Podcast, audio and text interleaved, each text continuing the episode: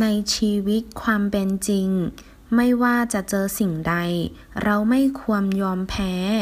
เราต้องวิ่งตามความฝัน在现实生活中，无论遇到了什么，我们都不应该认输，我们要努力追求梦想。ชีวิตความเป็นจริง现实生活เจอ遇见เจอกันวันเสาร์หน้า